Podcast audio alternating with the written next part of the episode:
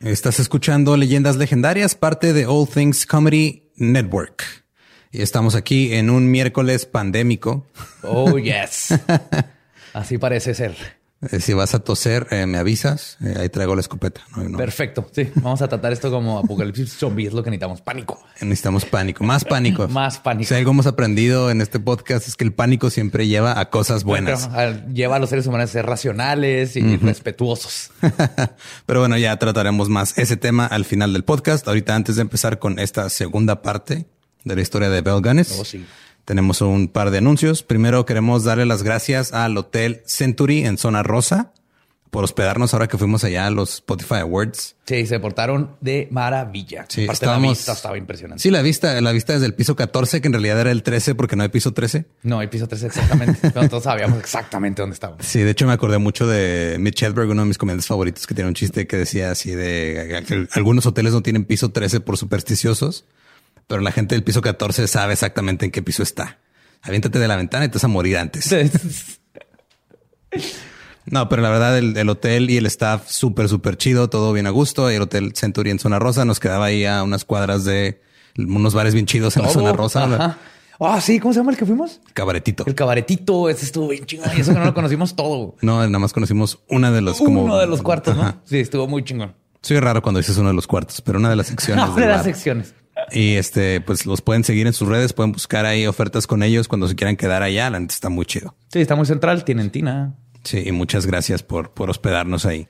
Así es, y pues muchas gracias este, por escuchar también. Eh, el lunes salió el primer episodio del Dolop. Oye, no sé si se dieron cuenta, pero salió en ambos canales, en el del Dolop y Leyendas. Ya a partir del episodio 2 ya nada más va a salir todo en el canal del Dolop. Este nada más fue para que pues lo escucharan y si les gusta ya se van a seguirlo directamente. así que por favor, suscríbanse ya sea que lo escuchen en YouTube, en donde sea. Eh, suscríbase a todo, porfa, nos ayuda un chorro, aunque lo escuchen en su lugar favorito, pero denos su subscribe. Y síganlo en redes como arroba el doyop o se pronuncia dolop. Se escribe doyop. Y pueden buscar el grupo de fans también en Facebook, que es fans de El Dolop, entre paréntesis, el Lolop. sí. y pues fuera de eso, este, no sé si tú quieras decir algo más. Creo que ya es todo lo que tenemos que cubrir. Creo que eso es todo. Vamos a lavarnos las manos y escuchar la segunda parte de Bell Gunness. Ah, por cierto, este un, mensaje de parte de todos los fans legendarios. Eh, deja de tocarte tanto la cara cuando grabamos. Les digo, desde que leí, desde que leí que no te debes de tocar la cara, se me está haciendo un tic y lo odio. Ahorita no me la he tocado, creo. Y pues los dejamos con el episodio 55 de Leyendas Legendarias.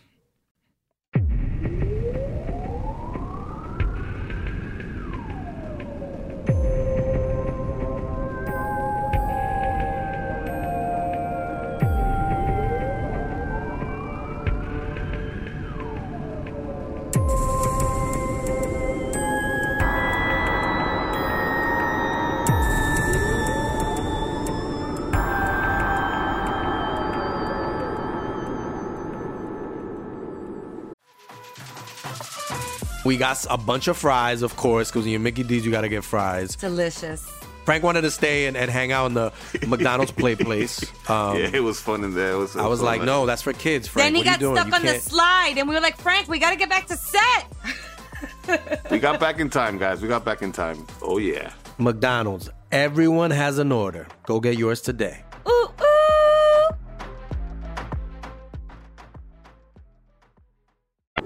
Bienvenidos a Leyendas Legendarias, el podcast en donde cada semana yo, José Antonio Badía, le contaré a Eduardo Espinosa y a un invitado especial casos de crimen real, fenómenos paranormales o eventos históricos tan peculiares, notorios y fantásticos que se ganaron el título de Leyendas Legendarias. Qué bueno que están con nosotros otro miércoles. Tenían que, porque es la segunda parte de Bill Gunness y hay que ver a dónde llega esto. Como siempre me acompaña Eduardo Espinosa. ¿Cómo estás? ¿Cómo ha estado tu semana? ¿Todo bien? Todo bien, sí. Pasó una semana como en 10 minutos. ¿Todavía tienes coronavirus? Coronavirus hasta ahorita no. Qué bueno. Hasta ahorita. Ha estado delicioso todo, como siempre. Nos acompaña en la segunda parte. Coqui Shrek, en la silla embrujada. Oye, chavos. Hola, una vez más. ¿Cómo estás, Coqui? ¿Tú también? ¿Libre de coronavirus? Oh, yes. Enterote. Qué bueno. Hasta ahorita. Ese es el punto, hasta ahorita. Pues pero no estamos en un grupo vulnerable, ¿no? Se supone que se muere nada más como... De hecho, leí Adultos mayores y niños. adultos mayores, niños y al parecer hombres son más este, Susceptible. susceptibles. Ajá. Ok. Yo sí, güey. ¿Al que ya no se acuerdan del H1N1? No, sí, es que Cancelaron el, ok, fiestas y va. todo. El argumento es, tiene, es 2% de, de mortalidad, pero se propaga más rápido y hasta ahorita ha matado más gente que el SARS y que otras enfermedades, güey. Entonces, Bueno, no es el- tan- o sea, es- obviamente no es lo mismo que se muera el 1% de mil que se muera el 2% Sí, sí, de pero, 100 por mil. la influenza van como 8 millones y se han muerto como 80 mil, más de 800% más que Ok. el, que el este, corona. Vamos a estar- vamos a estar bien. Lo que sí me sigue este, provocando un conflicto bien cabrón es la gente que dejó de tomar corona y la gente que dejó de comer comida china por miedo al coronavirus. Está bien que hayan dejado de tomar corona, O sea, a esa gente debería darle coronavirus porque Sí. no la necesitamos aquí. pero qué triste que tuvimos que esperar a un virus para que la gente dijera, ah, la corona no sabe tan chida. Lo que no dicen también que los barbones son más susceptibles. Sí, porque es el- pues, Mira, yo estoy, yo estoy Tú seguro ahí. No, y luego también ya salió que el CDC dijo que no, ¿para qué compran máscaras? No necesitan las pinches máscaras. Bueno, las máscaras son para cuando ya estás infectado, no Ajá, te para, no, para no aventarlo. No de te hecho, al contrario, no te, te, ayu- te ayudan, ayudan al virus porque le estás dando un ambiente húmedo y, y cerrado donde puede llegar. De hecho, hoy vi una foto que fue tomada en los Estados Unidos que creo que andaba, un güey andaba en un Sam's o un Costco o algo con todo un traje de... De hazmat, así de- Sí, sí, con todo el pedo, ¿no? Pinche... No, pero a mí lo más gracioso es que este, están poniendo y se están agotando los antibacteriales y te están diciendo que te laves con antibacterial y todo eso. Coronavirus antibacterial. Es impresionante que no sabemos diferencia. Virus, bacteria, nada que ver. Antibacterial. Síganse bañando con jabón sote. Es todo. Todo va a estar bien. El virus no lo mata el jabón. El broncolín sí se lo chinga. Entonces. Pero no le gusta el alcohol. Recuerden eso. Pero mira, igual para cuando ya salió este episodio, ya estamos todos muertos. Entonces, sí, o ya se acabó el. Yo nomás voy a dejar esto como teoría de conspiración. China, poder mundial. Trump tenía problema con ellos y ahorita por el coronavirus están bajando porque no pueden producir nada ni exportar. No, no, no. Eso, Wow, no, wow, eso, eso y- no, eso y- no le gana a lo que dijo nuestra señora Pati Navidad. De que lo único que tienes que hacer es poner música sinaloense, güey. O sea, es- Sí. Yo nomás tengo que agregar, eh, Patty, se te olvidó que falta incienso de lavanda junto con la música sinualense. Es, es la combinación. ¿La música de qué, ambos. perdón? Sí, sigualense. De Siguala, Siguala, Michoacán. ok. En fin, ¿en qué, en qué estábamos?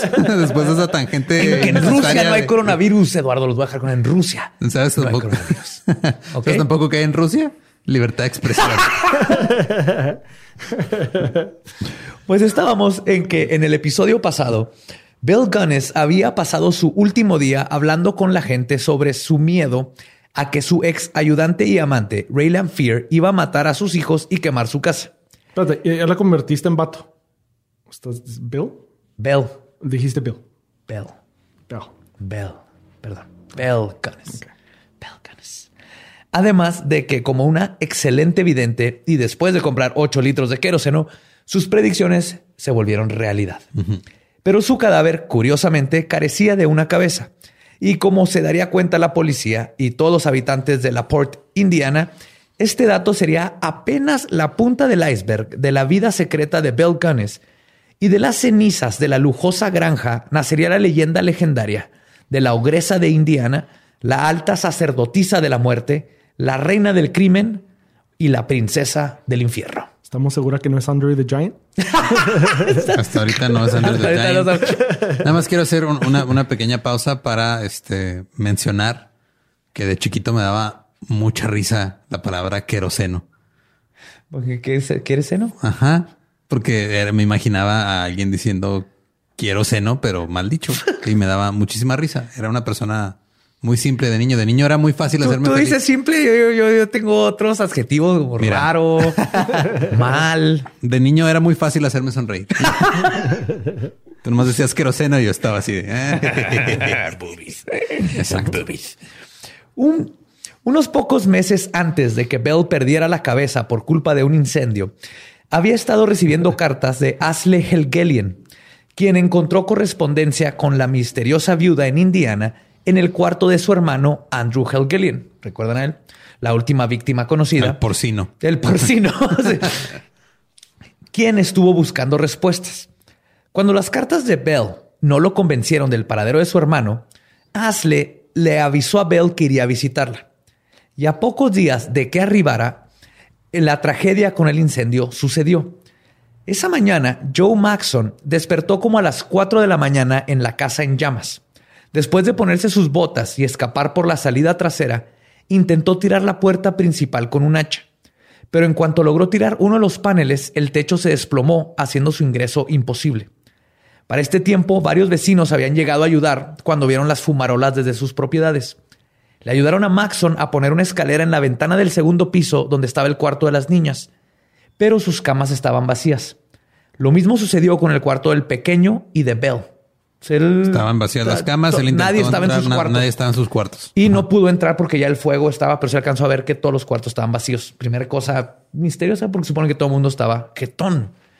Para las 5 de la mañana, Maxon llegó a la oficina del sheriff Albert F. Smutzer para avisarle lo que estaba sucediendo y ambos regresaron a la granja Gunness.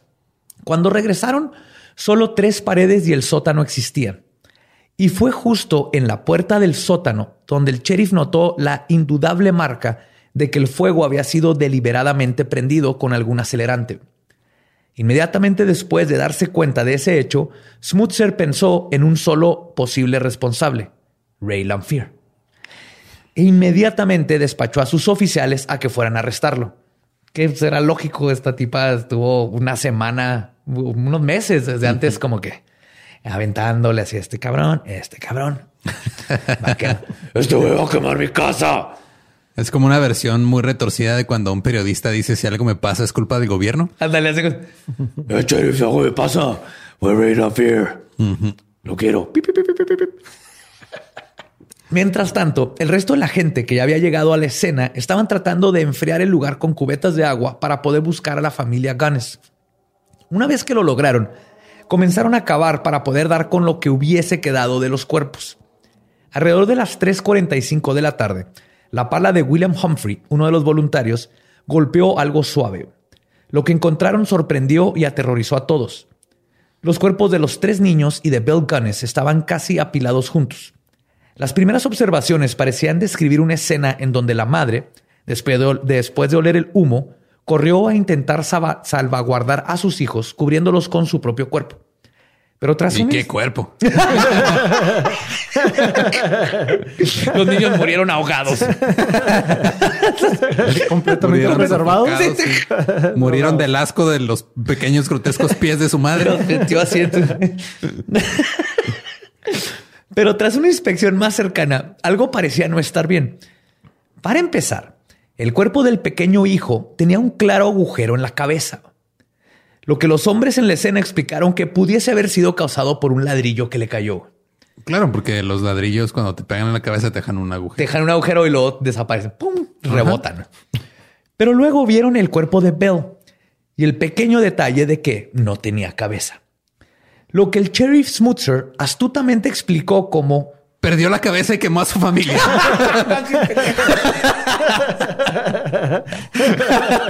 Qué bueno que no eres autoridad. Qué bueno que no tienes autoridad en ningún lado. Espinosa. sería, sería como el, ya ves que siempre los de los programas policíacos hay un, hay un personaje que siempre dice puras pendejadas. Ese serías tú. Yo sería ese personaje.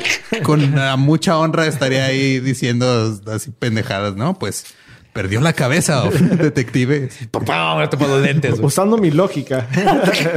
Primero perdió la cabeza. Tapó a los niños. Sí.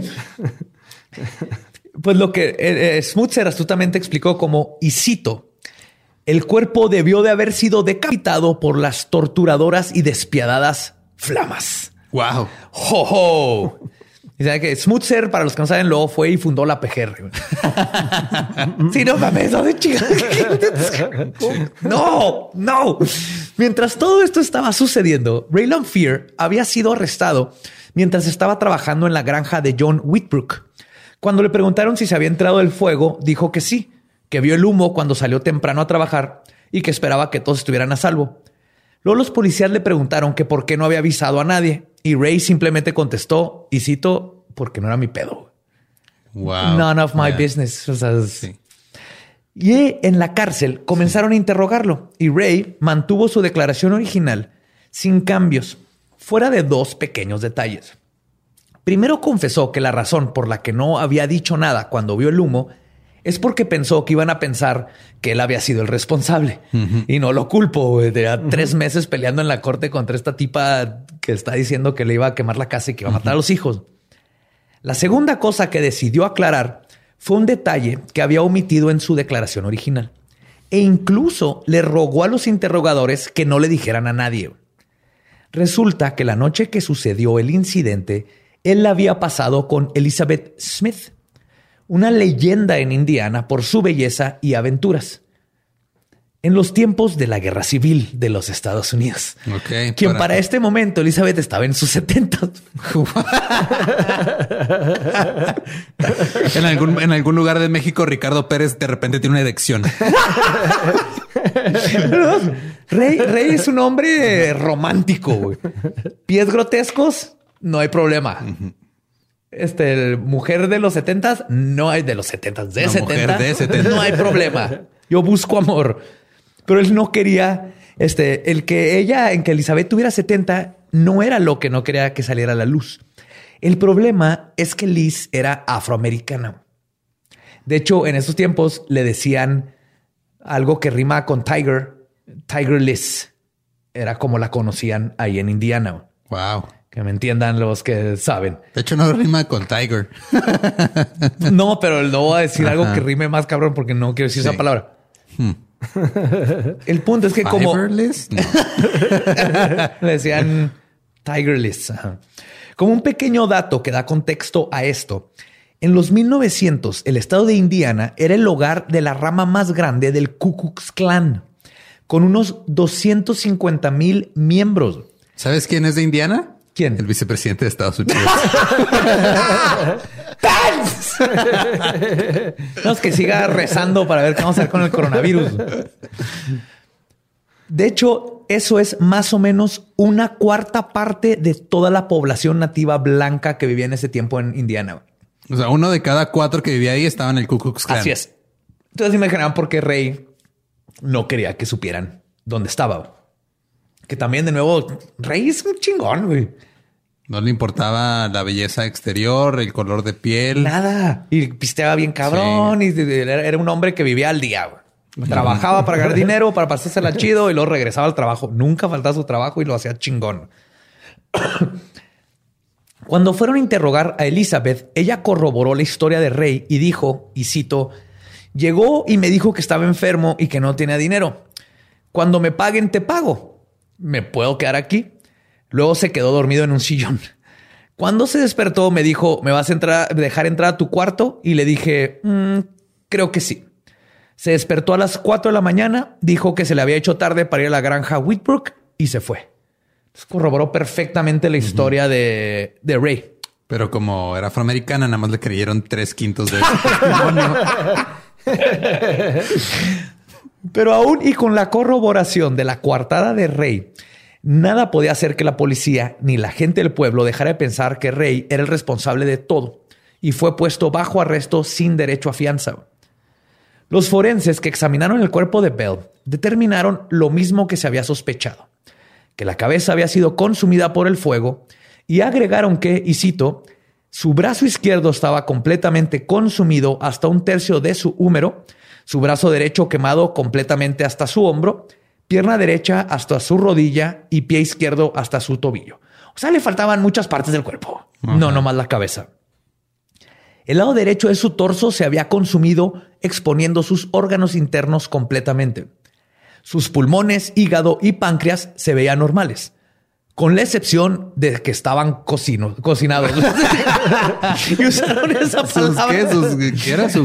Este, hígado, páncreas y pulmones. Se ven normales con la excepción de que, se ven suculentos. Que están como a tres cuartos. o sea, con la excepción de que les falta poquita sal y pimienta. Jóvenes siempre marinen su carne antes de sal y pimienta. Sí, pero así ese es el reporte. Con la excepción de que estaban cocinados. Si sus pulmones fueran un brisket, estarían en el amado perfecto. todavía estaba jugoso. De hecho, alguien trae pan, tortillitas. El primero de mayo llegó de Chicago Nellie Larson, la hermana de Bell, quien se había enterado de la tragedia. Lo primero que ella notó que estaba raro con todo es que su hermana había heredado todo a la escuela de niños noruegos de Chicago, que pasaría a ellos después de la muerte de Era sus la tres escuela de niños noruegos que vivían en Chicago, ¿verdad? Sí. Ok. no más por si quedaba una duda. Sí, sí, porque está confuso el nombre. Es que es, es otro idioma. Y lo que ella se le hizo muy, muy raro es que no le había dejado nada de dinero a su hijastra Jenny, que andaba en California. Otra persona que llegó esa mañana fue justamente la hermana mayor de Jenny, la señora George Oleander, quien, aunque había sido separada de su hermanita de niñas cuando Jenny fue dada en adopción a Belle, ambas se habían mantenido en contacto durante toda su vida con Cartes. O por lo menos ese fue el caso hasta los dos últimos años antes del fuego, cuando la señora George perdió contacto con su hermanita. ¿Por qué se llamaba George? No sé, güey. eran- Porque eran esos tíos de pues, Bell Broom, George. Sí. La señora Joaquín. La señora Roberto lo quiere ver. Y al igual que Nelly, consideraba extraño el testamento de Bell.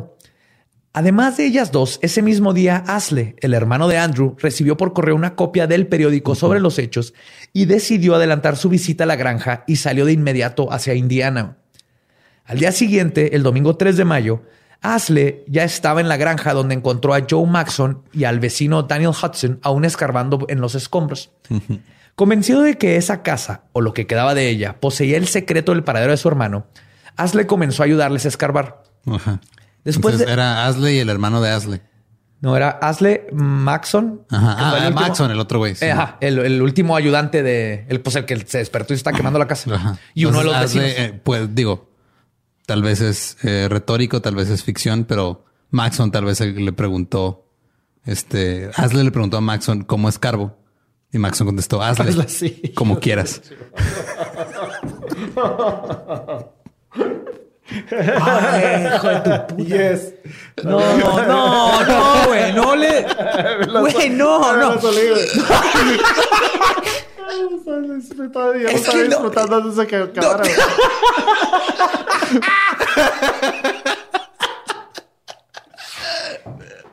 Es que haces eso. Espinosa suelta oxitocina y, y chingadera en su cerebro y le dicen que está bien lo que hizo y luego lo va a seguir haciendo. Por favor. ¿Con qué? A mí sí me encanta, güey. Ay, güey. Ay, güey. Después de horas de trabajo, solo encontraron más escombro. Así que Asle decidió irse a...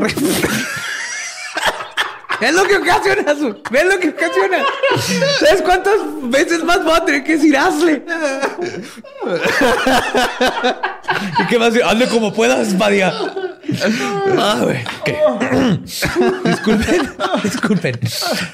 Ah, es de Espinosa.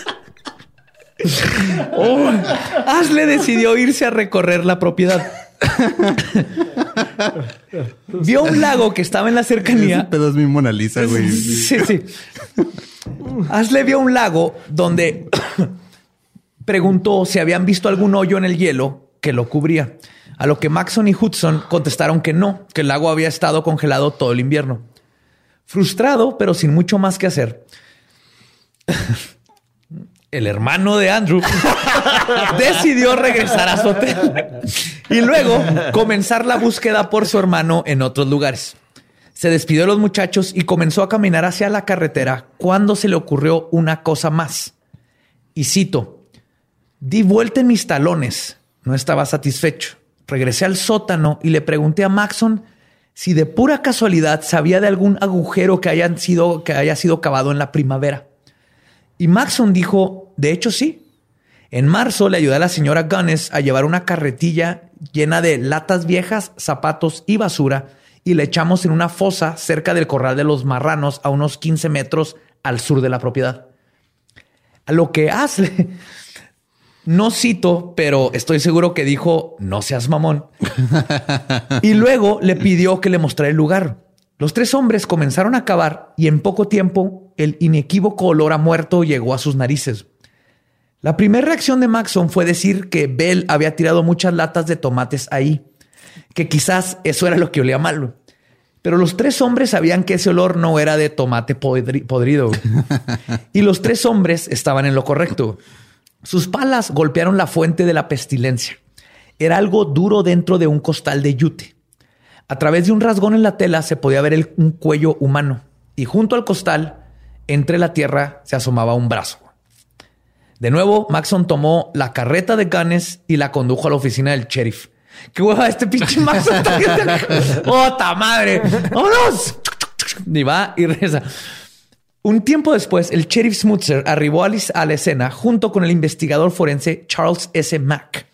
A pesar de que era casi imposible reconocer la cabeza que habían encontrado dentro del costal de yuque, de yuque, ¿eh? de, De yute, yute. por su avanzado estado de, de descomposición. Asle luego comentó que, y cito, yo la reconocí inmediatamente por la forma de la cara, la frente, los cachetes. Cuando has estado junto a tu hermano por 15 años, simplemente lo reconoces. Y no pasó mucho tiempo para que el chisme del nuevo cadáver encontrado en la granja se esparciera. Y para cuando Maxon, Hudson y Smutzer habían encontrado torsos dentro de costales con cabezas, brazos y piernas a solo un metro de profundidad, una pequeña multitud de personas ya estaban ahí observando el espectáculo. La carroza que había pertenecido a Gunness fungió como una morgue improvisada y en poco tiempo ya contenía los cadáveres de cuatro víctimas, dos hombres y dos mujeres, todos divididos en seis partes. Ok. Ajá. o sea, les cortaba la cabeza y los brazos, Brazos y las piernas. Y las piernas. las piernas. Ajá. Al igual que los restos de Andrew Helgelien, los restos eran imposibles de identificar, con la excepción de uno. Aún y en, estado, en el estado espantoso en que fue encontrado, el cráneo de uno de los restos aún poseía un inconfundible mechón de rizos güeros, que todos los testigos inmediatamente identificaron como los restos de Jenny Olson. Y en ese momento no solo se dieron cuenta de que nunca se fue a estudiar a California, ¿Qué?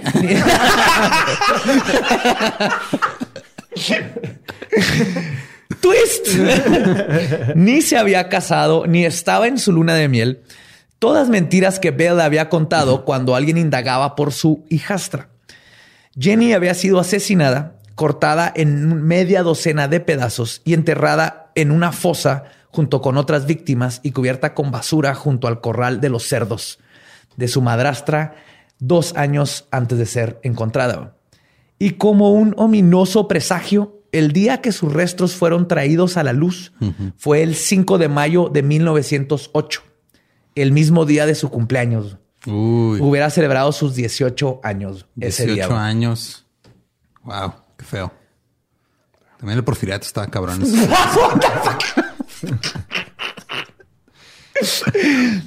De un día para otro, la percepción de la gente cambió. Bell pasó de ser una valiente víctima de un cruel asesinato que intentó proteger a sus hijos de un infierno, a la ogresa que asesinó a su propia hijastra y a quién sabe cuántas más personas. Y estos nuevos encabezados en los periódicos rápidamente atrajeron a muchísima gente que, quería conocer la granja de la muerte. Y era de esperarse, el ser humano siempre ha tenido una obsesión por el crimen y el chisme que va a su alrededor. ¿Tú crees? ¡Hola! ¿Qué íbamos haciendo un ¿Eh? año? güey? Nosotros no inventamos esta chingadera. güey. Los ingleses tienen Sí. dibujando estas madres en los Penny Dreadfuls desde los 1800. güey. el primer podcast te llegaba en telegrama. Sí. Primer podcast era un niño que va a decir, ¡eh! Mataron al señor de la esquina. Y ahí va toda la colonia. Y en esta misma época, el notorio H. H. Holmes, considerado uno de los primeros asesinos en serie modernos de los Estados Unidos, además de uno de los sospechosos de haber sido Jack el Destripador, ¿Era, ¿Holmes era el del hotel? Sí, de hecho se hizo famoso más que nada por su Hotel de la Muerte, que construyó con cuartos diseñados para poder asesinar en total anonimato a víctimas que visitaban la ciudad de Chicago para la feria este, mundial. O sea, Estaba ahí luego, luego. Además, solo dos años antes de todo esto, Johann Otto Hodge, apodado el asesino barba azul, utilizó un modus operandi casi idéntico al de Bell. Para asesinar lo que se especula pudo haber sido hasta 50 mujeres. Que la trituradora de, de salchichas en la cabeza. ¿Quieres salchicha? ¡Tómalo! No, igual. No, el- este, las envenenaba igual, las envenenaba y luego cobraba. Cobraba seguro. Era como un este viudo negro. Un viudo negro. Y de hecho, este. Afroamericano. Afroamericano. No. De hecho, las viudas machas son como cafecitas. También los Estamos hablando. ¿Por qué me sacas? Te te voy a explicar. Este, de hecho, eh, Mira, a, no sé, tú hazle como puedas. a Belle Canestein es la, la, la mujer Barba Azul. Y es que Barba Azul es una fábula francesa escrita por Charles Perrault, que se trata de un, un tipo que envenenaba a, las es- a sus esposas para quedarse con su dinero. Se viene todo el apodo. Ok. Pero por estas cosas de H.H. Holmes y Otto que acababan de pasar, todos los habitantes de Indiana y sus cercanías querían ser parte de su propio personaje notorio. Y para el 10 de mayo, el ferrocarril de Lake Erie ya tenía precios especiales para llevar a la gente de Indianapolis y Chicago a la escena del crimen. Todos los cuartos de hotel en la Port y cercanos a Michigan estaban agotados, a pesar de que los hoteles agregaron camastros en los pasillos. Se calcula que el número de gente que fue de espectador a la escena del crimen era entre 16 a 20 mil personas. Era un Coachella.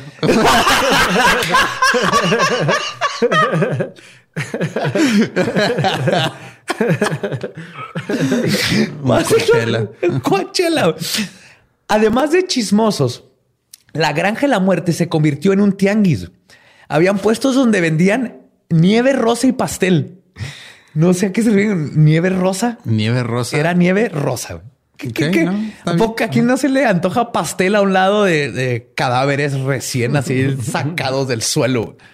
Había gente vendiendo fotos del cuerpo desmembrado de Andrew Helgelian, las cuales se agotaron en minutos.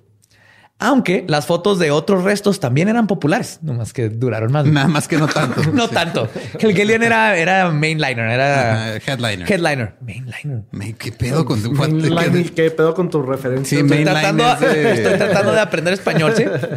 Mainliner es como de heroína, güey. Otros emprendedores comenzaron a vender fragmentos de huesos para Sí. Tibia, tibia, ¿quién quiere su tibia? Agárrala calientita, calientita, órale, güerita, pásale, güerita, a ver su tibia. Se quejan en esos tiempos de las cosas que nos reímos y, o sea, siempre ha existido. Siempre, ha existido. No para, ajá. Eventualmente, para tristeza de los clientes, se enteraron que habían comprado huesos de cerdo. Pero Pues el- sí, de, de, de, de- No, de no, porcino, ¿no? Pero el Premio Mundial de Emprendedor Tech de Monterrey sin duda pertenece a una muchacha que fue vista cargando el cadáver de un perro muerto, sosteniéndolo con la orilla de su vestido, que luego vendió a muy buen precio, diciendo que fue el perro con el que Gunness experimentó con sus venenos antes de matar a sus víctimas, lo cual era totalmente falso, pero se ganó muy buena lana. Mira. Ya ven, chicas, nomás necesitan pum, pum, pum, todos los jóvenes que nos están viendo. Dos kilómetros de donde estamos, hay una casa de empeño en El Paso, Texas, que tiene años con un dedo. Tiene el dedo de Pancho Villa. Que dicen que es el dedo de Pancho Villa. Es güey, el y dedo lo quieren Pancho vender Villa. en 10 mil dólares. Una vez les ofrecí 15, me mandaron la chingada.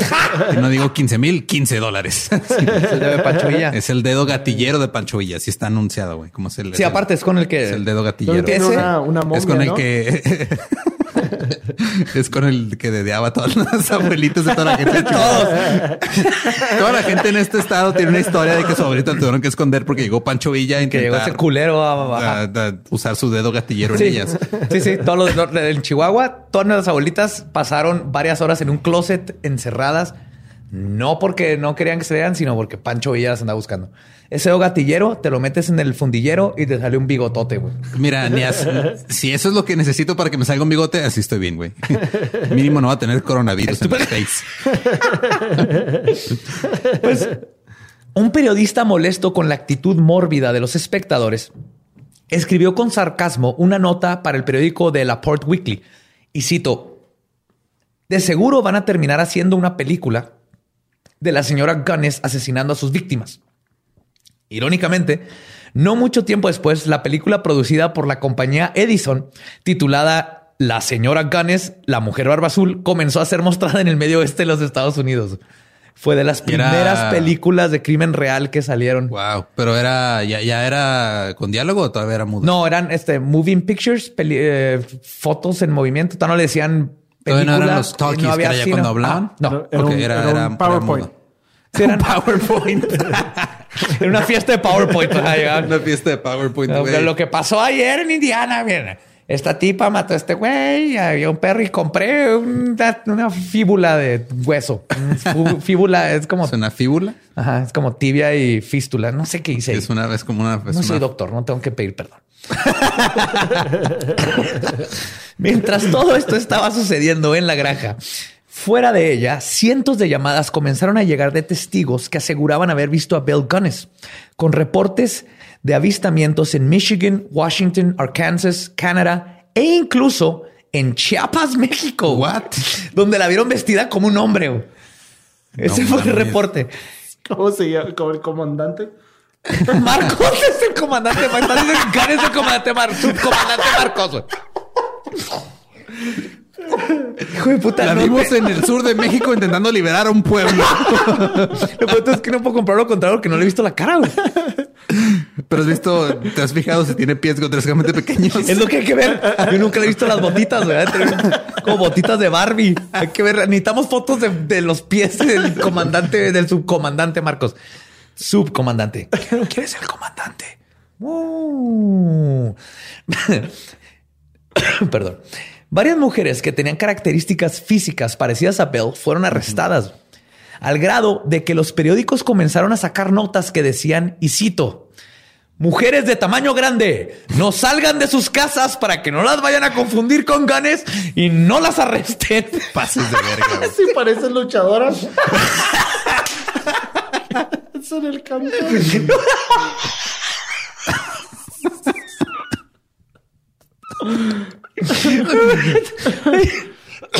Es impresionante que no ha cambiado la mentalidad de los vatos todos esos tiempos. Hay un problema, ah, morras, no salgan de su casa. Así es como solucionamos los problemas. Nomás no salgan de sus Si casas. le, si le causan alguna inseguri- inseguridad a un hombre al verlas, No, sí, no, no, no. Mejor manténganse dentro, no lo van a arrestar. Es por su bien. Es por su bien, mujeres. Estamos pensando en ustedes. El sheriff seguía convencido de varias cosas. Entre ellas que Ray era el responsable, que Belle estaba muerta y que su cabeza había sido decapitada por el fuego. Y para probar su teoría se le ocurrió que si encontraba la dentadura de Belle, eso aclararía todo. Verán, Bell tenía una dentadura muy particular que constaba de varias piezas de porcelana y oro, algo que seguramente habría sobrevivido al fuego. Y la lógica era, si la encontramos y el dentista la identifica, sabremos con exactitud que Bell pereció en el incendio. Así que el sheriff contrató a un buscador de oro retirado de nombre Louis Schultz, mejor conocido como el viejo Klondike. Un buscador. O sea, el güey ya, ya, ya había pasado la fiebre de oro a San Francisco y se fue a buscar Andaba- unos dientes. Se lo llevaron para allá. güey. el típico viejito. Sí,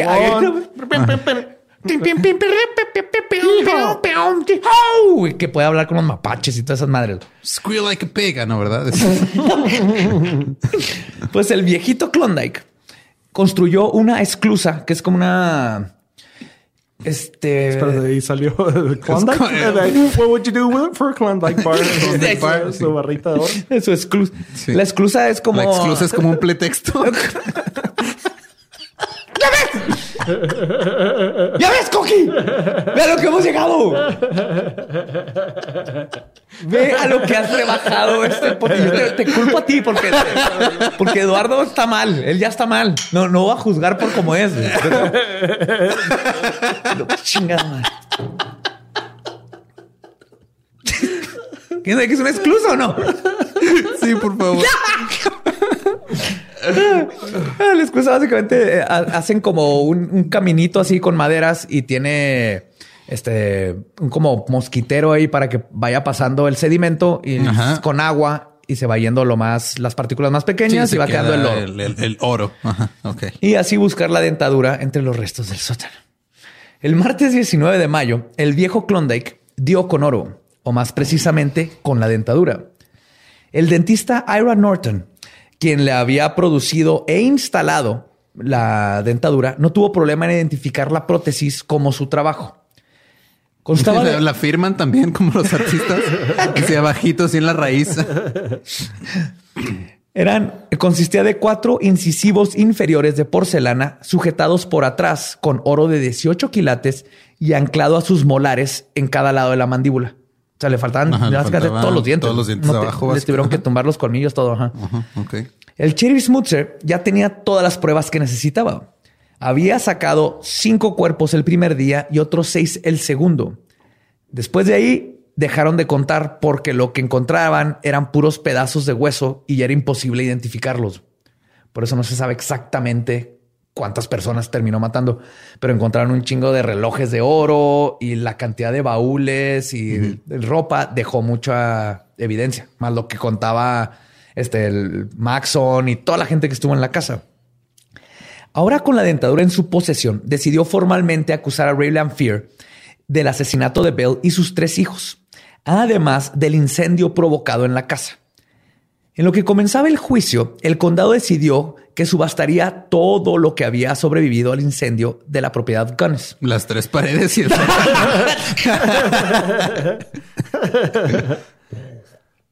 ya que la escuela para niños noruegos de Chicago, que era una escuela que aceptaba niños noruegos en, En Chicago, se negó a aceptar la herencia dejada por la ogresa, porque para ellos era dinero de sangre, que era aproximadamente de 1.2 millones de dólares en estos días. O sea, Bell matando hombres llegó a la fortuna de 1.2 millones de dólares.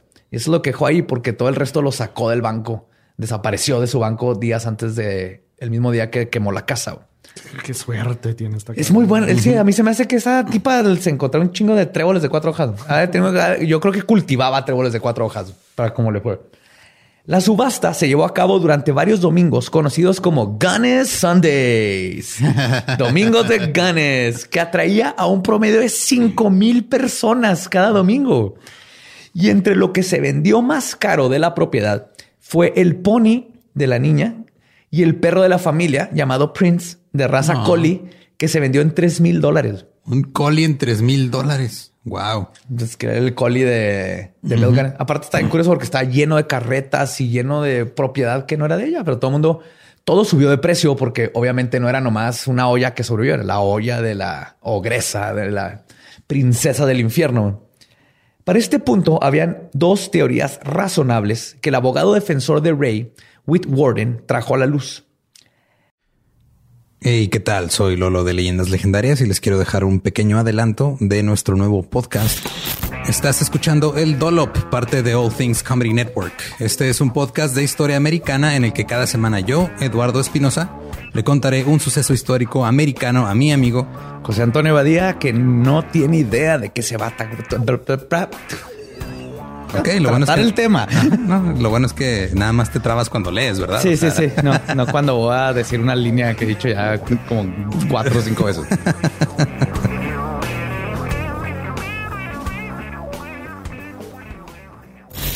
De joven comenzó a trabajar en barcos y en 1816 fue capturado por el pirata Jean Lafitte en la costa sur de Texas. Güey, ese será mi sueño. Ok, top uno, que me secuestren este, extraterrestres. Número dos, tiene que ser que me secuestren piratas. Estén pendientes y suscríbanse a El Dollop. Una es que la señora Gunness, pensando que Ray Lamphere había descubierto cosas que le habían incriminado, además de enterarse de que Asley Helgelian estaba por arribar a la granja para indagar sobre su hermano desaparecido, decidió deshacerse de la evidencia. Para hacer esto, mató a sus tres hijos, puso el cuerpo de otra persona, quemó la casa y escapó. Ok. Esa Esa es una- una de las Y dos por teorías. eso le cortó la cabeza y todo. La otra teoría es que Gunness, al saber que Alsen podría destapar sus asesinatos, decidió suicidarse, no sin antes matar a sus tres niños. Básicamente es el- la responsable es Gunness, ¿no? No Ray. Junto a sus teorías presentó testigos que vieron a Bell Gunness con una mujer italiana en su carreta unos días antes del incidente, a la cual nunca se le volvió a ver. Ahí podría estar un cuerpo ¿Cómo saben que era italiana? porque hablaba italiano. Pero ya estaba en Porque dice, carreta. eh, prego, eh, italiana. Pepperoni. Molto mucho italiana. Se lo pasaba haciéndolo así. Movía mucho las manos cuando hablaba como yo. Sí. Junto a sus teorías, presentó testigos que vieron a Bell Gunness con la italiana y luego apuntó a la coartada de Ray para esa madrugada que estaba con Liz. Y a testigos que sobrevivieron a Bella como George Anderson de 39 años, oriundo de Missouri, quien había respondido a una de las cartas de Bell en 1906. Cuando llegó, listo para casarse al día siguiente, tomaron algo de alcohol que testificó le pegó muy rápido para lo que ver, este, para lo que pisteó. No, me sirvió algo adulterado. De hecho, es lo que dijo. De seguro le pusieron algo, pero en ese momento no lo pensó, nomás se fue a dormir. A medianoche, más o menos, un y cito, sueño de que algo estaba viéndolo, lo despertó. Y para su sorpresa, vio a Bell parada al pie de su cama con una vela en la mano. Le dijo unas cosas y luego lentamente caminó hacia atrás. ¿Qué Le cerró la puerta, güey. Qué pinche creepy. George no durmió esa noche y se fue a la mañana siguiente, güey. Fue de los pocos que se salvó. Imagínate, güey. ¿Estás que Tony? ¿Qué pedo, güey? ¿Quieres escuchar? Ronroneando como. Otros datos que presentó para contrarrestar las pruebas de la fiscalía fue que no mamaran con el fuego que fue la cosa que decapitó el cuerpo. Llevó expertos que testificaron que se necesitaban de dos a tres horas de calor sostenido a 3000 grados Fahrenheit para convertir un cuerpo humano completamente en ceniza. Y aún así, el cráneo es el- lo último que se quema. Entonces, si no está el cráneo, no debería estar el cuerpo. Así de pelada. Además de que el fuego duró una hora, si mucho, una, dos horas. O sea, es- era imposible. ya decía yo que ve algo raro con eso. ¿Tú crees? Además, que el cuerpo encontrado, que supuestamente era de Bell, Tenía pene.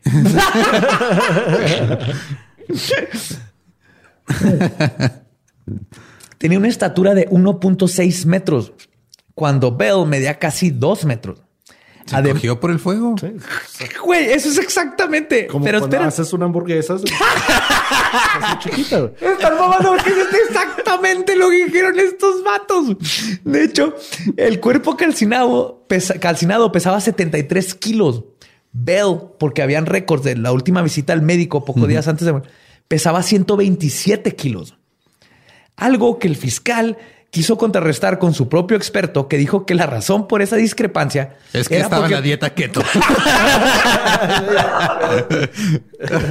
Todos No, es que con esa madre bajas el chinga. Pero esta dieta bien cabrona se llama te quitas la cabeza y entonces no puedes comer Comía y bajas pura- de peso en chinga. Comía pura salchicha, güey.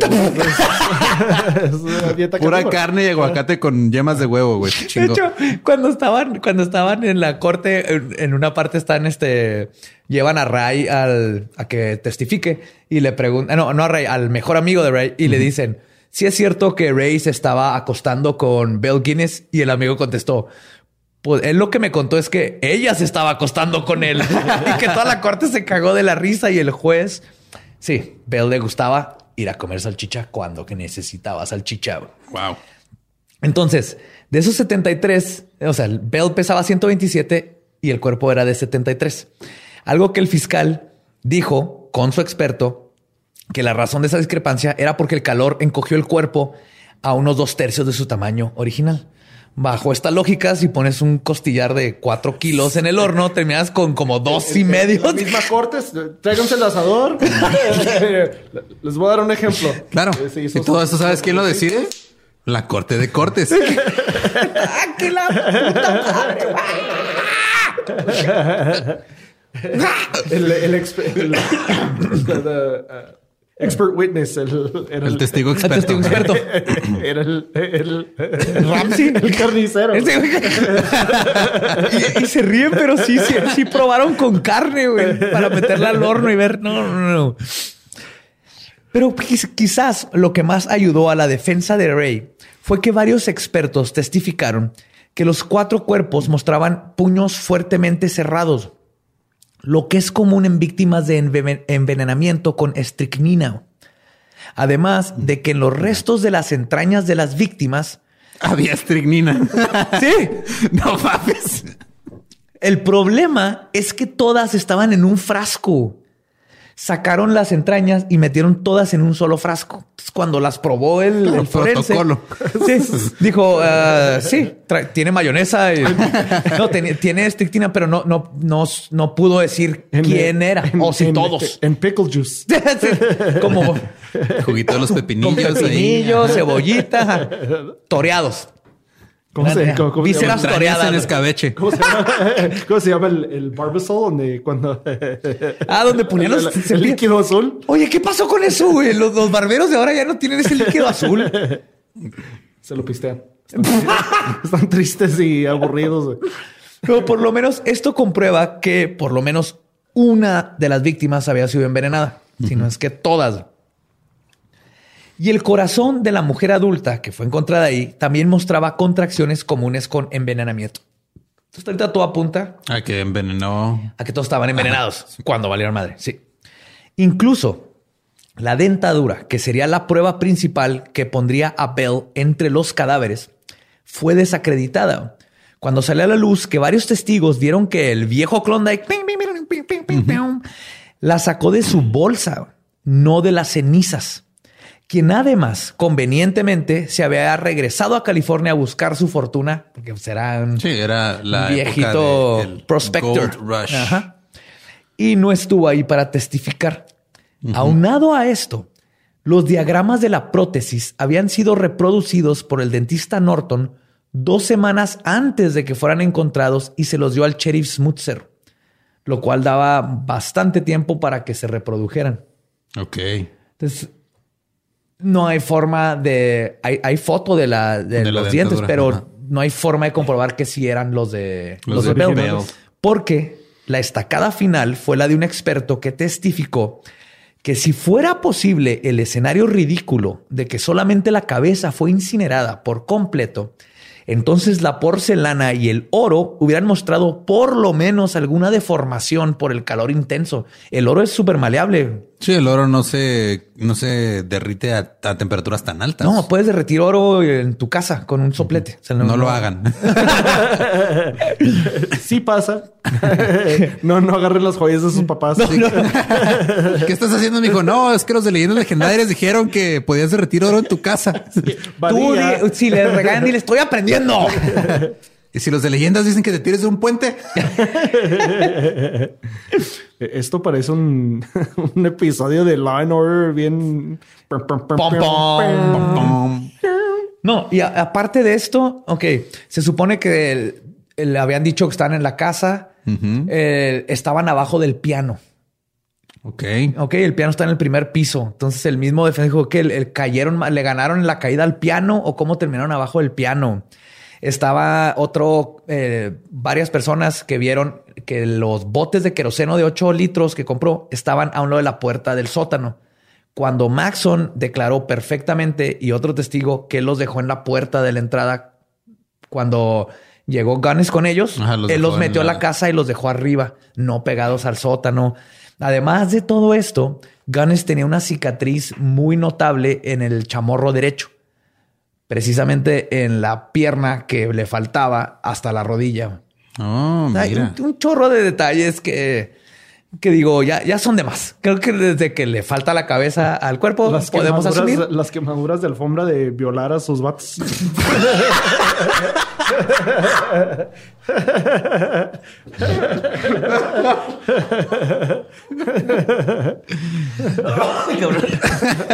Ay, cabrón. Pues un día antes del Día de Gracias, el jurado se retiró para decidir su veredicto. Después de 26 horas deliberando, por fin regresaron a la corte a declarar su decisión. Y cito, encontramos al acusado, Ray Lamphere, culpable de incendio provocado. Nada más. Lo que tenía una pena de 2 a 22 años de cárcel, dependiendo de cómo se portará dentro de ella. Ok. Es un rango muy, muy cabrón, güey. De 2 a 22 Ajá. años es un De chido. 2 a 22. Pero, por ejemplo, si lo hubieran encontrado culpable de asesinato en primer grado era pena de muerte. De segundo grado era vida. De tercer grado era también vida, pero con Sí, luego, posibilidad luego, de güey, salir. por incendio, es, o sea, es asesinato como en mil grados, ¿no? Mínimo. ¿Qué va a hacer, güey? ¿Qué va a hacer? ¿Qué viniste? Ve lo que viniste. Muy bien Viniste sabemos que estaba a dentro a de ella. tiznar, güey. Ya tiznaste estos, estos micrófonos están tiznados de estas tonterías. no, hombre, güey. No, no, no. Nos contó. Creo que hoy cenaste, ¿verdad? Payaso no.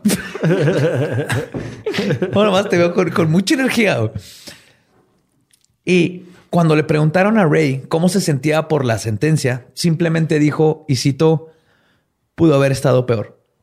No tengo ninguna queja en lo particular. La verdad, la evidencia eh, era muy concisa en mi contra, así que estoy dispuesto a tomarme mi medicina. Y si estaba esperando ser, y sí estaba esperando ser absuelto, pero mi conciencia está limpia y eso me ayuda un poco. Este pobre Culero que vato te culerísimo. por güey. algo que no hiciste y termines en la cárcel por dos a Por 22 una- años. De hecho, estuvo muy cabrón porque su, el, su abogado defensor empezó, metió Lolo la, la moción para regresar el. apelar, ¿no? Para apelar, perdón. Ajá. Y se la apeló.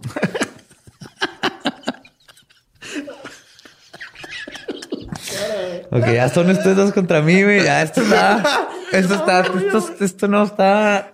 Ah, su puta. No sé qué hacer. No sé qué hacer.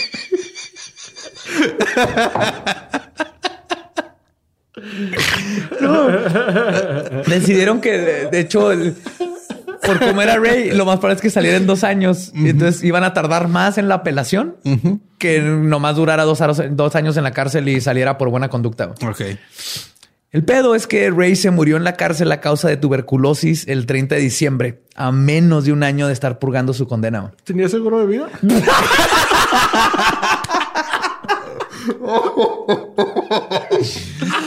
Se murió John. ¿Qué pedo? Soy. Soy Belinda. Belinda Gunengi. Ese era mi esposo Soy su tío Velo. de Chiapas. Soy luchador.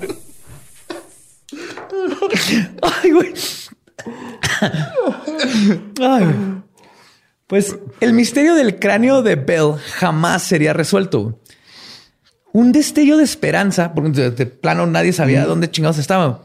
Un destello de esperanza sucedió el 5 de mayo de 1916, cuando Elizabeth Smith, la abuelita prostituta, falleció y su casa fue derrumbada. Dentro de los escombros encontraron un cráneo sin mandíbula inferior. Pero en menos de 24 horas, doctores la descartaron como la cabeza del cuerpo de la granja de la muerte. Resultó que Elizabeth, entre sus oficios, era practicante del vudú. Ah, ok. Ajá. Obviamente era alta sacerdotisa y ese cráneo había pertenecido a la familia por generaciones. Y no sería hasta 1931 cuando otra pista sobre el posible paradero de Bell Gunness saldría a la luz. El 9 de febrero, Peter H. Lindstrom recibió la llamada de que su padre había fallecido de un aparente ataque al corazón. Estamos en los 30. Cuando Peter indagó más, se enteró que la señora Esther Carlson, quien había sido la ama de casa de su padre por 15 años, también había pedido perdido a su esposo, quien además era el mejor amigo de su padre. Sí, el, el mejor amigo lo perdió unos años antes. De hecho, la historia de cómo se conocieron está en cabrona porque estaban disparando y luego unos mexicanos los persiguieron y luego se dispararon y mataron a tres mexicanos y así es como se hicieron amigos. wow. Estados Unidos. Eso está, es lo Estados más. Unidos. Es lo más sur de Estados Unidos que he escuchado Sí. esta semana. Luego se enteró que Carlson había convencido a su padre de abrir una cuenta compartida con ella por dos mil dólares una semana antes de su muerte. Y un día después del funeral de Carlson, del funeral, Carlson y su amiga Anna Erickson fueron al banco a cobrar. Peter convenció a un juez de que exhumaran a su padre para hacerle pruebas toxicológicas. Y efectivamente encontraron suficiente arsénico en su sistema para matar a 40 hombres, junto con un chingo de sopa de chícharos. Porque al parecer fue en sopa de chícharos donde le dieron Le el arsénico. Un chingo Ajá. de sopa de chícharos que sabía almendras. Básicamente, sí. Con estas pruebas se firmaron órdenes de arresto para las dos mujeres. Pero cuando llegaron a arrestarlas, Ana Erickson estaba al borde de la muerte por envenenamiento de arsénico. La señora Carlson fue puesta bajo arresto, pero no confesó nada. Para sorpresa de los policías, Ana sobrevivió y les contó cómo todo había sido plan de Carlson y que esa pendeja la había envenenado. Ok. Y que había hecho lo mismo con el señor Carlson. Entonces mató a su esposo y ahora con el papá. Además, encontraron en la casa de Esther una fotografía de tres niños, dos mujeres y un varón, que se parecían un chingo a los hijos de Gunness. Y todo esto a pesar de que ella negó que jamás tuvo hijos. Los detectives fueron conectando los datos y todo coincidía. La edad era, la- tenía la edad perfecta para ser Bell Gunness. Los registros de Carlson comenzaban justo en el año que Bell desapareció, 1908. güey. Las huellas pequeñas. Las- Tenía los pies. No sé, preguntamos. En el póster de haber puesto, buscamos un par de pies grotescos. Incluso dos residentes de la Port, que fueron por ellos, quienes convivieron con Bell, convivieron con Bell cientos de veces, confirmaron que sin duda alguna era ella. Por un chorro de cosas dicen los pómulos, los ojos y más que nada algo que hacía con los labios cuando hablaba. El tamaño enorme.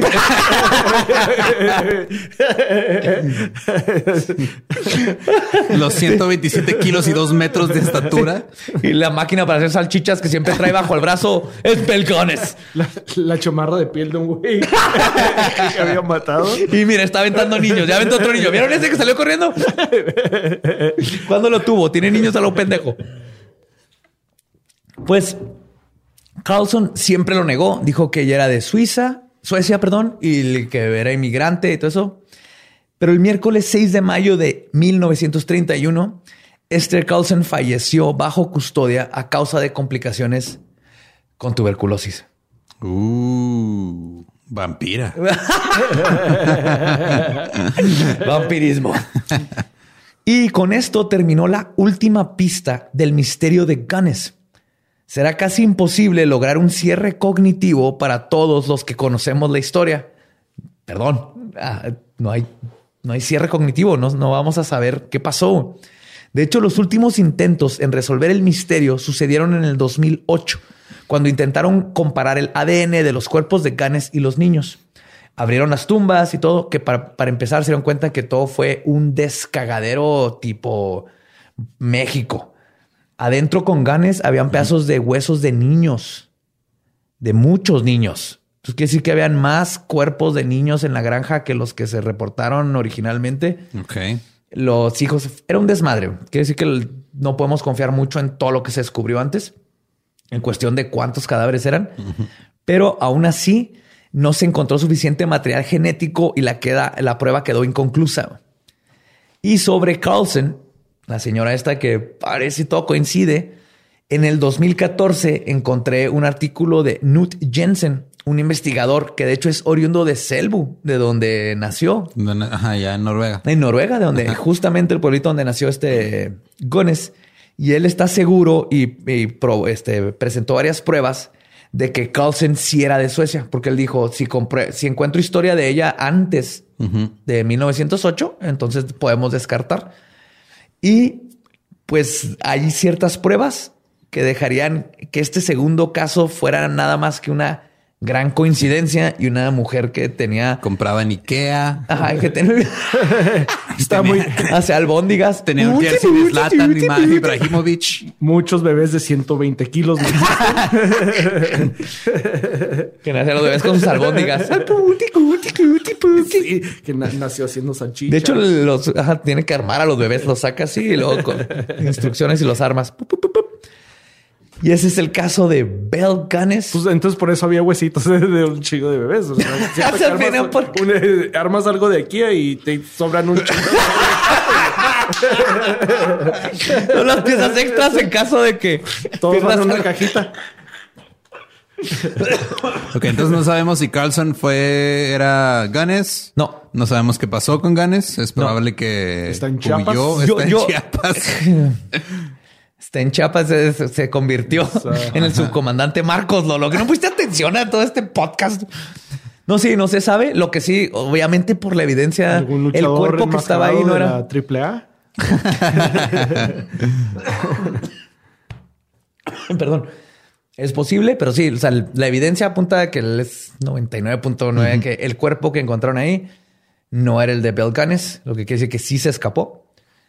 Lo que pasó después no hay forma de saber. Eran, eran los 1900, güey. En esos tiempos tú puedes llegar a un lugar y decir, me llamo el calabaza albóndiga, compa. No, no ¿Y será. así te llamabas? ¿No será The Mountain from de Game, Game, of, of Thrones? Thrones. Podría la ser montaña The de Game of Mountain. Thrones. Podría ser. Podría ser la pájara Peggy. ¿Alguien sabe quién era la pájara Peggy?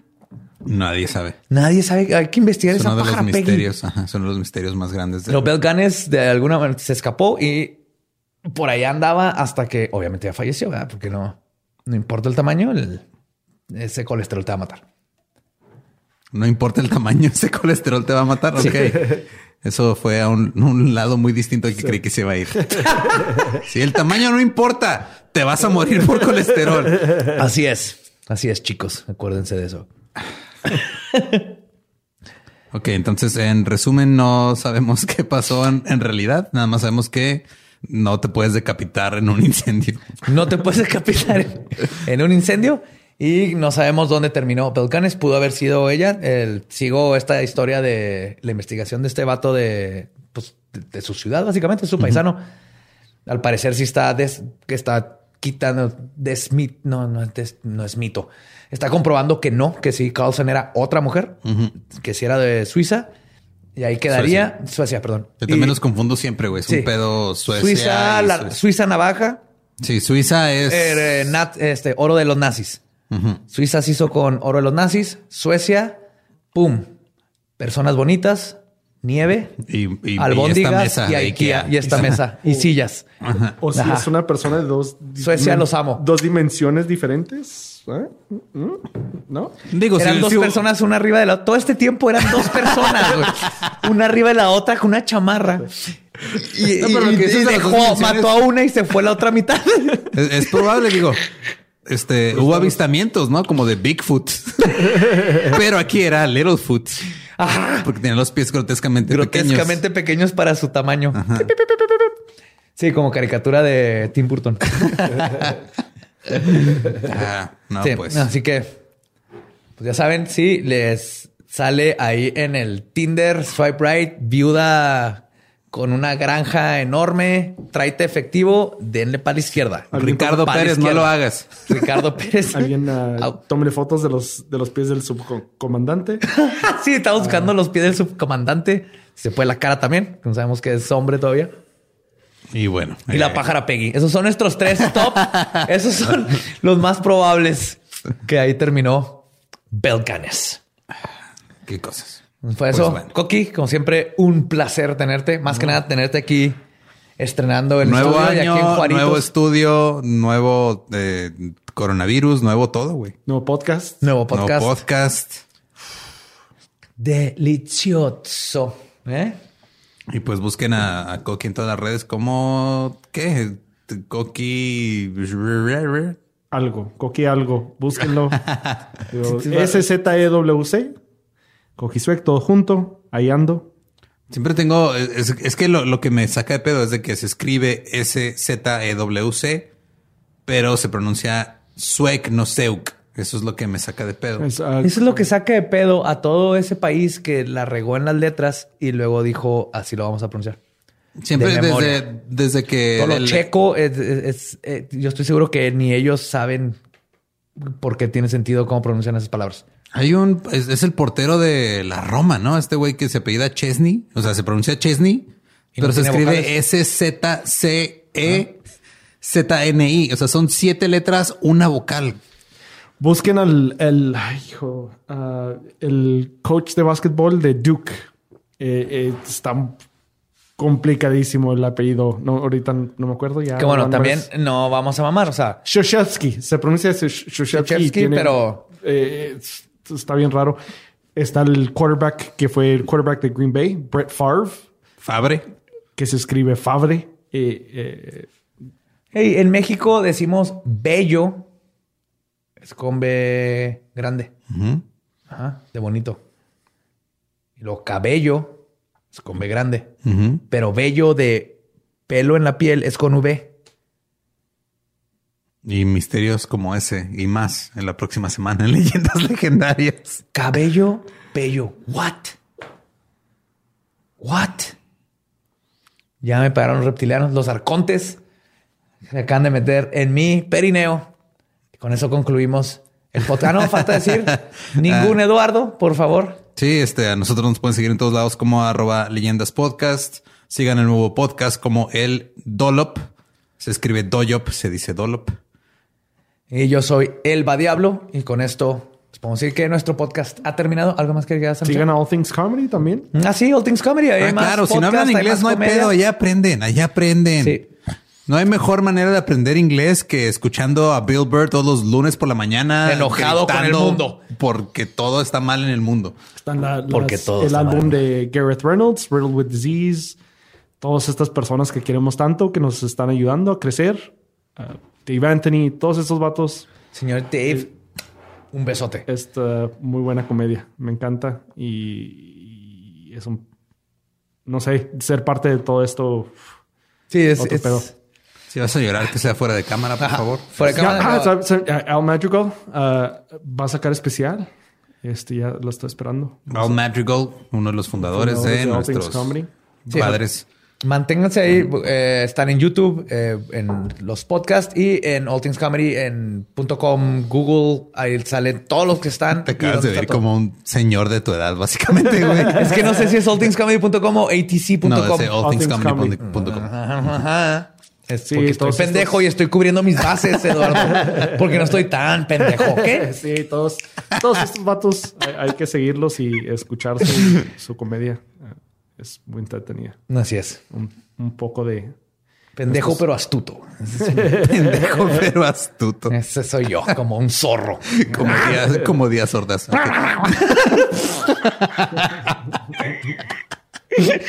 Nuestro podcast ha terminado. Podemos irnos Ay, a pistear. Palabra de ser Cheers. Belzebub. Los amo. Madre, Se me va a castigar ese güey en la noche.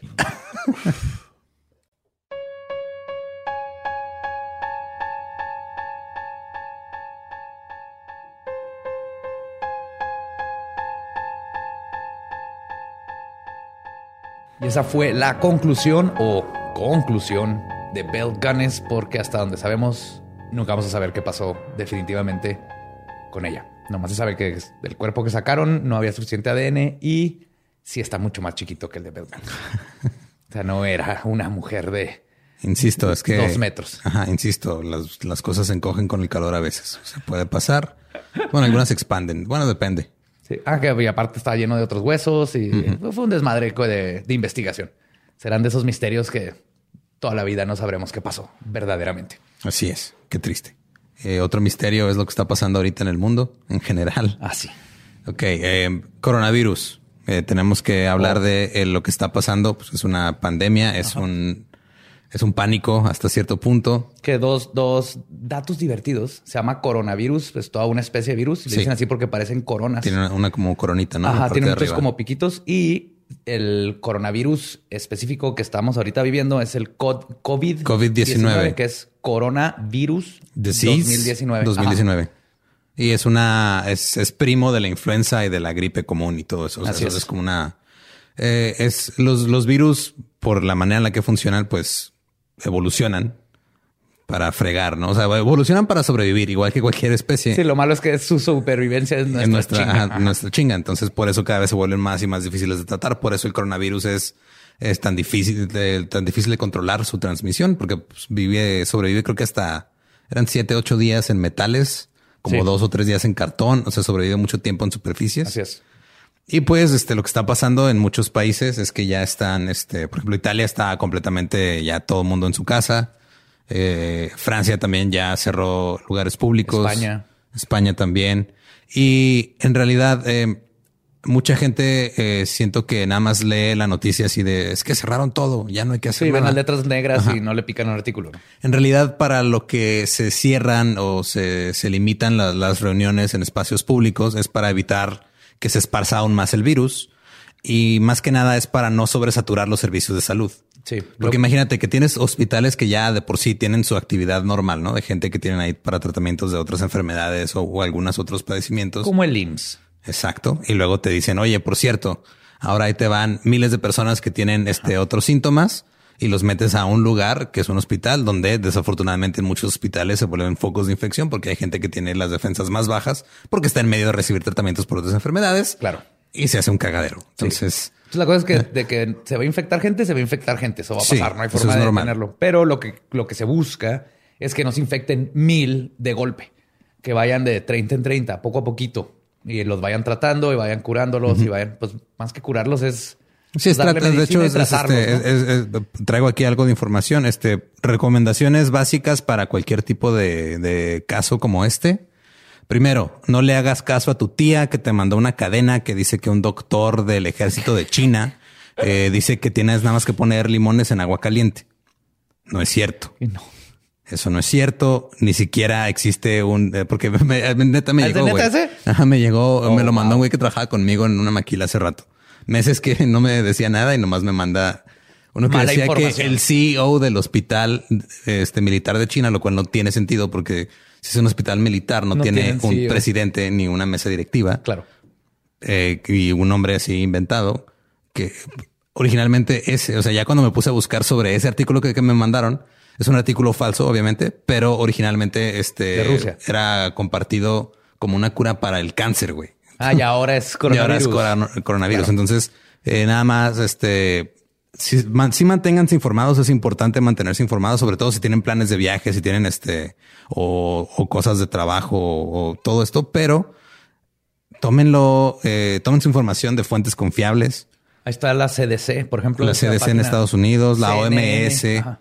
Este, busquen información, este, que no esté especulando tanto, o sea, información que ya esté, que diga, ok, mira, esto es lo que sabemos hasta ahorita, se está transmitiendo de esta forma, está, este, creciendo el número de casos de esta forma, pero no se pongan nada más a entrar en pánico porque, ay, es que dijo mi tía que su vecina tosió raro y Sí. no, o sea, es este, No necesitan 600 rollos de papel de baño tampoco. no, no es diarrea.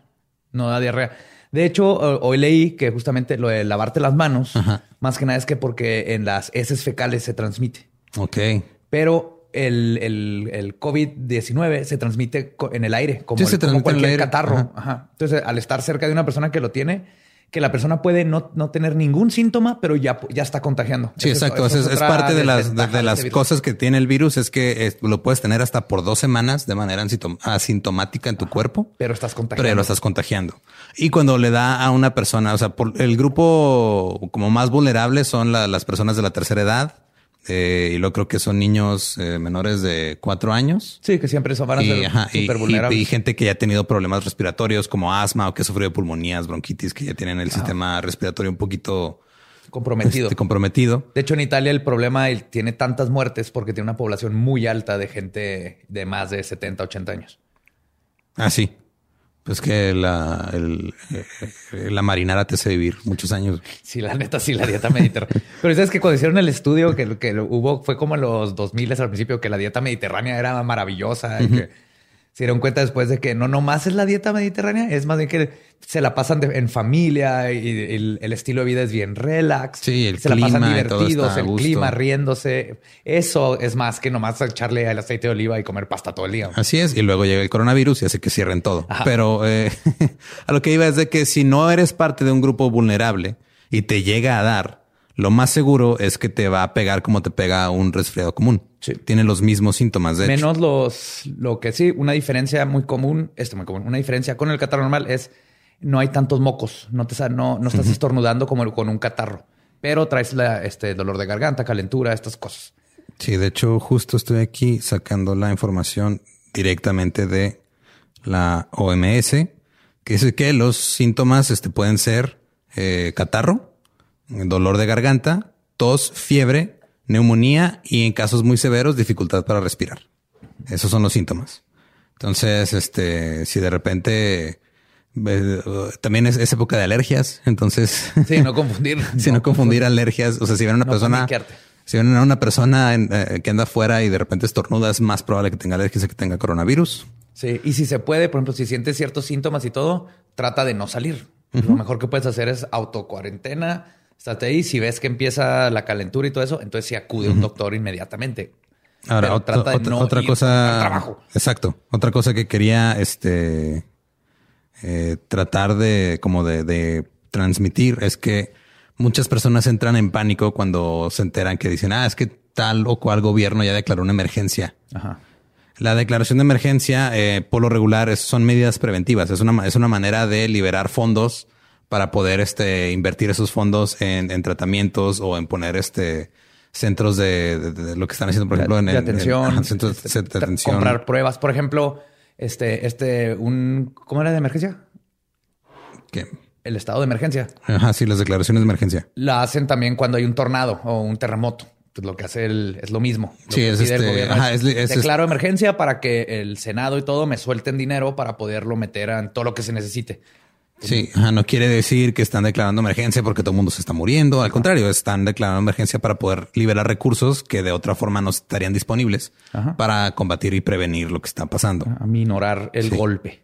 Sí, lo digo porque luego este, me pasó que le avisé a mi mamá de, oye, mamá, ya declararon emergencia aquí en El Paso, Texas, y me marca de volada. Y digo, no, no, todo está bien, no pasa nada. Apenas hay una persona que han detectado con coronavirus aquí en El Paso. Texas. Quiere decir que le mandaron dinero para que Sí, eso están, o sea, lo que están haciendo es tratar de, de tener más recursos disponibles para poder este, tener tratamiento. De hecho, también lo que estaba eh, leyendo aquí en, en esta otra fuente, que eh, ahorita lo que están haciendo es este tratar de, o sea, están ya desarrollando una vacuna y al mismo tiempo un tratamiento. El tratamiento lo único que va a hacer es de que te va a ayudar a, a como a, a minorar los síntomas y a que no pase a Como mayores. te tomas un antifludes para el catarro. ¿no? Y ya eventualmente la vacuna, la vacuna se tardan por lo regular entre un año, año y medio ya en salir al mercado. Sí, Y, y todavía Y para es- hacerla al volumen. al volumen que se necesita. Este, y luego algo que sí se me hizo así súper shady, así súper macabro es que Ajá, sombrío. estaba Trump tratando de, de comprar en Ay, una, no una compañía alemana, güey, que está desarrollando la vacuna. Trump la quiso comprar para que la desarrollara nada más para Estados Unidos y él poder quedarse con el crédito de miren, yo les traje la vacuna. ¡Puta madre! En fin, eh, eso era nada más un dato ahí al aire, pero lo que sí es de que estén pendientes, o sea, los tratamientos, eh, pues obviamente tienen que ser bajo supervisión médica, no nada más es de, ay, no, este creo que me dio coronavirus, me voy a Para poner una... ajá, y voy a tomar antifludes. Vicks, y me voy a poner una papa en el pecho, ¿cómo era esa madre? güey? Sí, una papa en la axila. Una papa en la axila y ya con eso no, o sea, es No este... Es algo, que, es algo que se tiene que tomar en serio, pero no entrar en pánico. Es una línea, es, un- es- es una balanza muy, muy delgada. Entre, Exacto. Entonces, o sea, sí, si hay que tomarlo en serio, sí está pasando. Quise decir línea muy delgada y dije una balanza muy, no sé, ya no sé qué. Una balanza muy liviana. dije. No sé. Aquí lo importante es, uno, sí, sí, sí está pasando, no es una conspiración mundial, sí se está enfermando gente. Sí. Este, dos, si eres, es- perdón, si estás saludable y todo eso, lo más probable es que nomás te van a dar los síntomas de catarro y listo. Entonces, aquí la cosa es no confundir el, ay, pues es que no hace nada, no te va a matar, Sí. tiene muy poquita porcentaje, mata más gente eh, la influenza. Sí. Sí, pero, se cosa- contagia más rápido el coronavirus. Ajá. Entonces aquí lo que se está tratando de prevenir no es que te mueras o que se muera mucha gente, es que de repente llegue alguien a una oficina y luego tengan que cerrar la oficina y entonces todas esas personas pierden el- una o dos semanas de trabajo porque se cerró la oficina y luego eh, lo mismo pasa en maquilas, empieza a pasar en cafecitos, empieza a pasar en todos lados y la economía empieza a sufrir bien cabrón nomás porque hay demasiados enfermos al mismo tiempo. Entonces, Sí, que- que ya está pasando. La incertidumbre está provocando que los mercados se vayan al carajo. Así Este, es. Por ejemplo, en, en Italia y lo que está haciendo en Canadá, ahorita el gobierno acaba de decir, ok, nadie paga renta, vamos a subsidiar rentas, el gas, la luz, todo, porque sabemos que nadie está ganando dinero, porque no pueden ir a trabajar. Entonces, lo que estamos tratando de evitar en México, que ahorita estamos a toda madre, aparentemente vamos a tener que esperar a finales de marzo, que es lo que tarda, lo que tardaría más o menos en, en esparcirse y en, en empezar Sí. los síntomas. En, en lo que queremos es seguir como estamos ahorita en México, de que la- las empresas siguen funcionando y ahorita estamos bien todavía. Y Sí. la única forma de hacer eso es seguir esas indicaciones sencillas. Estamos bien aparentemente porque también puede ser que simple- simplemente se esté, este, no se esté reportando correctamente la información. Claro, Pues, no sabemos. No, no sabemos, sabemos. pero por eso con más cuidado. Si no sabemos, no vayan a lugares masivos, lávense las manos. Lo mismo que harías para que no te enfermes en, en invierno de catarro. Exacto. Y recuerden que el intro de leyendas legendarias dura 20 segundos, que es lo que se recomienda Sí. para, para el lavado de manos. Sí. Y sí, no, no hay necesidad de hacer compras de pánico. Este, lo único que están haciendo es de que le están poniendo carga a una cadena de suministros que de por sí ya está afectada por Claro. que no puede haber importaciones No, aparte, de si, muchos si- lugares. si tú tienes el privilegio de poder ir y comprarte 60 rollos de papel de baño y tres meses de comida para tu congelador, porque tienes un congelador que aparte le caben 30 meses de comida, también estás fregando a la gente que vive de quincena Que en vive, ajá, quincena día a día. y que esa quincena que le toca ir al mandado porque ya se le acabó todo, ya no va a encontrar nada porque tú lo tienes ahí guardado. O sea, no, no hagan eso, no compren kilos de este desinfectante de manos para luego revender lo del papel ¿no? de baño. Mira, yo me encontré un botecito a la mitad allá atrás en la oficina y ya, ya, lo, ya lo subí a Mercado Libre. ¿eh? O sea, Échale agua, güey, para que rinda más. no le eché mezcal. Ah, perfecto. Sí, también el vodka y el mezcal no sirven para desinfectar las manos. No, no sirven. Sí, entonces más común, común este sentido común, como cualquier enfermedad. Y acuérdense, el chiste de cuidarnos es que la curva, porque se va a enfermar gente a Sí. fuerzas, que la curva que no nos toque de 20 mil este, enfermos al mismo tiempo, porque ya conocen el IMSS. Entonces ahora agréguenle otros 5 mil personas en un día y cosas así, es donde se va a empezar a hacer el caos. Así más hay es. que evitarlo. Y, y para citar a, a- a- al duque Jonás Fierro, la cuarentena despreocupada es un privilegio de clase. Exactamente. o Sí, sea, o sea, si tú tienes tu membresía de Costco y puedes ir a comprar un chingo de cosas, este, pues date cuenta que, pues, ok, qué bueno que puedes hacer eso. Hay gente que no puede. No, si tú tienes un trabajo donde, ah, sí, vete a trabajar a casa. Ah, qué padre. La mayoría de la gente no. Tienes, tienes que ir todos los días. O hecho, nosotros oficina, estamos privilegiados de que nuestro trabajo es tú y yo sentados Y yo aquí, hablando o sea, en un micrófono. Peor de los casos, vamos a estar los dos aquí con coronavirus haciendo el, el podcast sin infectar a nadie más. Aquí, aquí nos cuarentenamos en el set. Sí, aquí nos quedamos. Aquí Pero la mayoría de la gente tiene que ir a trabajar trabajos manuales y trabajos donde no puede nomás estar en oficina y es, es la columna vertebral de México. Y cuando ellos no puedan ir, cuando se empiecen a cerrar este negocios por una o dos semanas, ahí es donde vamos a sentir el putazo. No con la enfermedad, con la economía. Entonces, nomás hay que echarle ganas poquito. Sí, vamos, a, vamos a enseñarle al mundo que México está bien chingón y que nos cuidamos. Que este catarro no se convierta en, en- en un resfriado económico. Ajá, sí, porque sí, resfriado económico. Eso es lo que nos debe preocupar. Y pues sí, nada más este recuerden distanciamiento social. Eh, no saluden de, de beso o de mano. de Wakanda o Hell Saludo, Satan. ajá, Salúdense sí. con cuernitos. Hell Satan. Y ya con eso, este no, no ya pasa después nada. empezamos, ya cuando haya vacuna, entonces sí nos besuqueamos todos como siempre. Sí, y recuerden que este, pues si quieren, si están en- en la casa y no saben qué hacer, pues pueden escuchar leyendas legendarias Y el dolo. y a los demás podcasts para mínimo distraerse un poco del pánico. Sí, es hora de leer. Se acabaron los Kindle en Amazon porque en Estados Unidos todo, y en el mundo todo el mundo pidió uno. se rompió, se rompió récord en Steam, güey. Se conectaron como 20 millones de personas a, jugar, en línea al mismo bonito. tiempo. O sea, eso está bien bonito. Yo lo que espero, vi- viendo el, el- el vaso lleno, es que muchas empresas se den cuenta de que, sí es cierto, mucha gente puede trabajar. Sí, en- muchas que todas las empresas se den en cuenta que esa junta pudo haber sido un correo. Exactamente, sí puede cambiar esa mentalidad de, de, de las empresas, de que muchas cositas socialmente empiezan a cambiar. Veo que mucha gente ahí en Italia, en España, que salen la gente a cantar y a hacer todas estas cosas, es algo social que tenemos mucho que no se veía. Qué triste que tenemos que esperarnos a que pase algo bien culero para que los seres humanos otra vez nos hagamos compas, pero Así pasa. así pasa, así. Eso, somos criaturas de, de este hábitos como este. Así es. Y pues fuera de todas estas precauciones que, en serio, o sea, no, no, esto no debe eh, impactar sus vidas eh, de una manera tan, tan grande, pero sí, ándense con cuidado nada más. O sea, no, no es este. Exacto. es El tomen, chiste es tomen más precauciones de las normales, pero si no. no entren tienes en que salir el fin de semana, no salgas, haz algo pequeño ahí en tu casa, quédate a leer, a ver películas, lo que sea, para que no luego nos tengan que imponer y no haya de otra más que quedarnos en la casa. Eso está- es. lo único que estamos tratando de evitar. Y bueno, creo que, creo que es, es todo lo que ah, tenía no. que decir. Último dato, no fue un, murciélago el ¿Ah, no? que no fue un pangolín. Un pangolín. Lo más probable es que sea un pangolín. Esas Es- cosas son adorables. Son adorables, sí. Es como un este oso, Oso hormiguero, con armadillo. Sí, pero creo que es la combinación. Es que en China ponen animales arriba de animales en jaulas y luego está goteando todo con todos los demás. Y ahí es donde pues, por eso se hacen mezclas raras de virus. Ah, yo creí que de animales así. Uno le gotea, o sea, el, el oso hormiguero estaba arriba de un armadillo, le goteó su... Y se hizo, ajá, no, y se hizo un pangolín, ¿no? Con los virus y al parecer porque los, los corona los pueden, este, como con genética, ver de dónde viene. Y es muy probable que empezó en un pangolín. Ok, pues ya no coman pangolín tampoco. No, no, déjenos en paz. Pues muchas gracias. Los escuchamos la próxima semana en Leyendas Legendarias. Así es. Los amamos, los queremos. Cuídense. Y acuérdense, Hail Satan.